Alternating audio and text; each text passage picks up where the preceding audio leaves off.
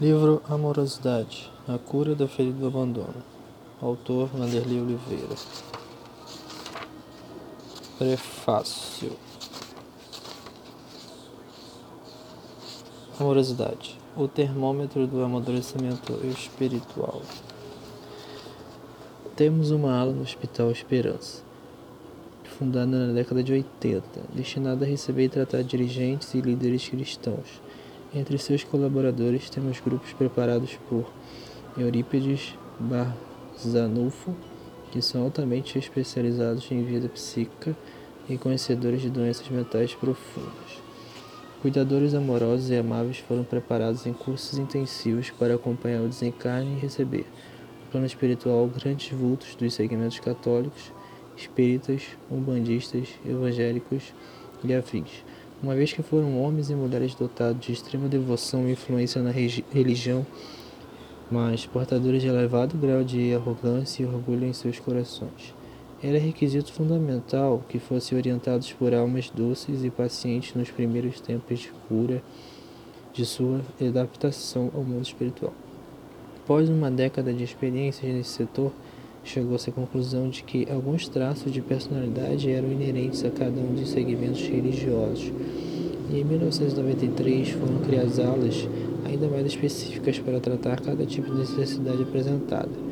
O setor então cresceu e se transformou em uma das maiores especialidades do hospital. Abro parêntese. Hospital Esperança. O Hospital Esperança é uma obra de amor erguida Eurípides Barzanufo no mundo espiritual. Seu objetivo é amparar os seguidores de Jesus que se deparam com aflições e culpas conscienciais após o desencarne. Informações mais detalhadas sobre o hospital podem ser encontradas no livro Lírio de Esperança, obra do doutor espiritual de Hermes Dufour, psicografado por André Oliveira. Os perfis. Os perfis mais frequentes nos atendimentos são os companheiros que sofrem com elevado nível de ansiedade e aflição decorrente de acentuado nível de acentuado congestionamento mental provocado pelo acúmulo de conhecimentos espirituais e religiosos adquiridos na vida física sem a devida educação das emoções.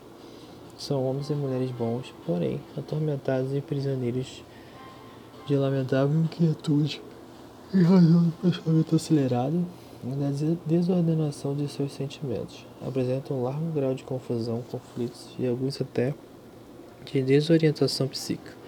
O cérebro, sem dúvida, é um amortecedor generoso para esse quadro, mas a morte é um fator determinante e apresenta a conta em forma de verdade. Ai de nós sem a misericórdia após o desencarne.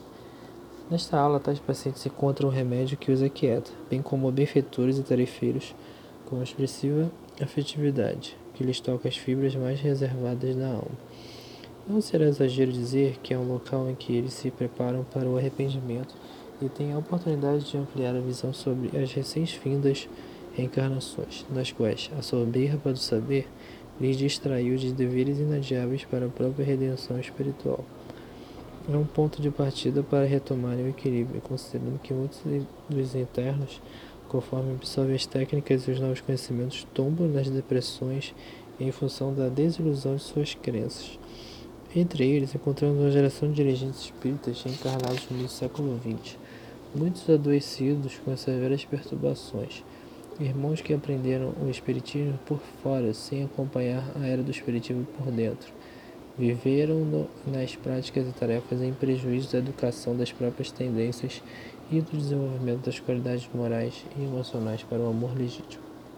Tivemos três ciclos de, no planejamento das dos, das ideias espíritas no planeta. O primeiro foi de 1857 até 1930, começando com o surgimento do espiritismo até a chegada de Chico Xavier. É o período do alicerce das bases espíritas.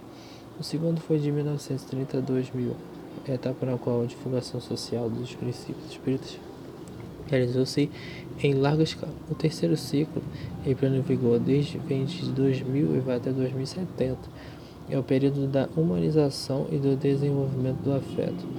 Podemos assim resumir essas três etapas sob a perspectiva da missão de, desses dirigentes. Primeira, primeira geração, os obreiros da caridade e do fenômeno mediúnico. Segunda geração, os modeladores do pensamento espírita.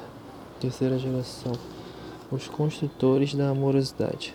E podemos também resumi-las sob a perspectiva da necessidade espiritual desse dirigente. Dois pontos. Primeira geração. Espíritos com culpas muito acentuadas que se desdobraram nos serviços de caridade para amenizar suas dores e na aplicação da mediunidade como rimo de sua fé. Segunda geração. Espíritos com grande bagagem filosófica e religiosa, portadores de muito orgulho e vaidade, que buscaram no conhecimento adquirido recursos para se reordenarem na vida. Terceira geração.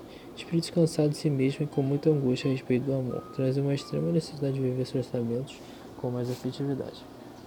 Em nossas aulas de hoje estão abarrotados dos dirigentes das duas primeiras gerações e alguns já retornaram ao mundo físico, angustiados por um recomeço em bases novas. A culpa e o orgulho de outrora migraram dentro de suas almas para uma dilacerante saudade de si próprios, uma sensação angustiante de abandono e solidão no mundo. Sentem muita falta de relacionamentos legítimos, de contato fraterno e de vivência do afeto estão novamente na seara com 5, 10 ou 20 anos de idade em busca da amorosidade, repugnando os aspectos mais formais e dogmáticos. Eles fazem parte de uma geração com perfis completamente distintos dos seus antecessores, fazem um clamor muito vigoroso para a diversidade, o calor humano e a proximidade afetiva. Antes de renascerem, receberam um preparo nessas áreas especializadas por sua esperança, visando melhores chances de suas reencarnações. Nos fins dos anos 90 foi criado o curso de amorosidade à luz do espírito imortal, no qual todos participaram antes de renascer. A utilidade desse curso ampliou-se com tanta rapidez e variações que foram criadas várias escolas inspiradas nessa proposta, sob a inspiração e a didática do nosso diretor e educador Eurípides Bazanov. Inclusive, muitos encarnados começaram a reciclar conceitos ao frequentar essas escolas durante o desdobramento pelo sono Há turmas específicas para esse fim, outros com mais idade, porém abertos a essa amorosidade nas relações, igualmente frequentam esses cursos. O índice de frequência varia entre 20% e 30% de presença dos que são matriculados. Esse assunto já foi alvo de estudos de nosso querido Hermãos do Fogo. No livro Um Terço da Vida, autoria espiritual Hermãos do Fogo. O curso é muito disputado pelos encarnados e as vagas são preenchidas somente por pessoas que apresentam assiduidade. Mesmo estando compromissados com a reformante, o índice de frequência variando entre 20% e 30% de dos que são matriculados é muito baixo, mostrando a dificuldade que o espírito encarnado tem para se manter nos propósitos de estudo durante a emancipação pelo sono físico.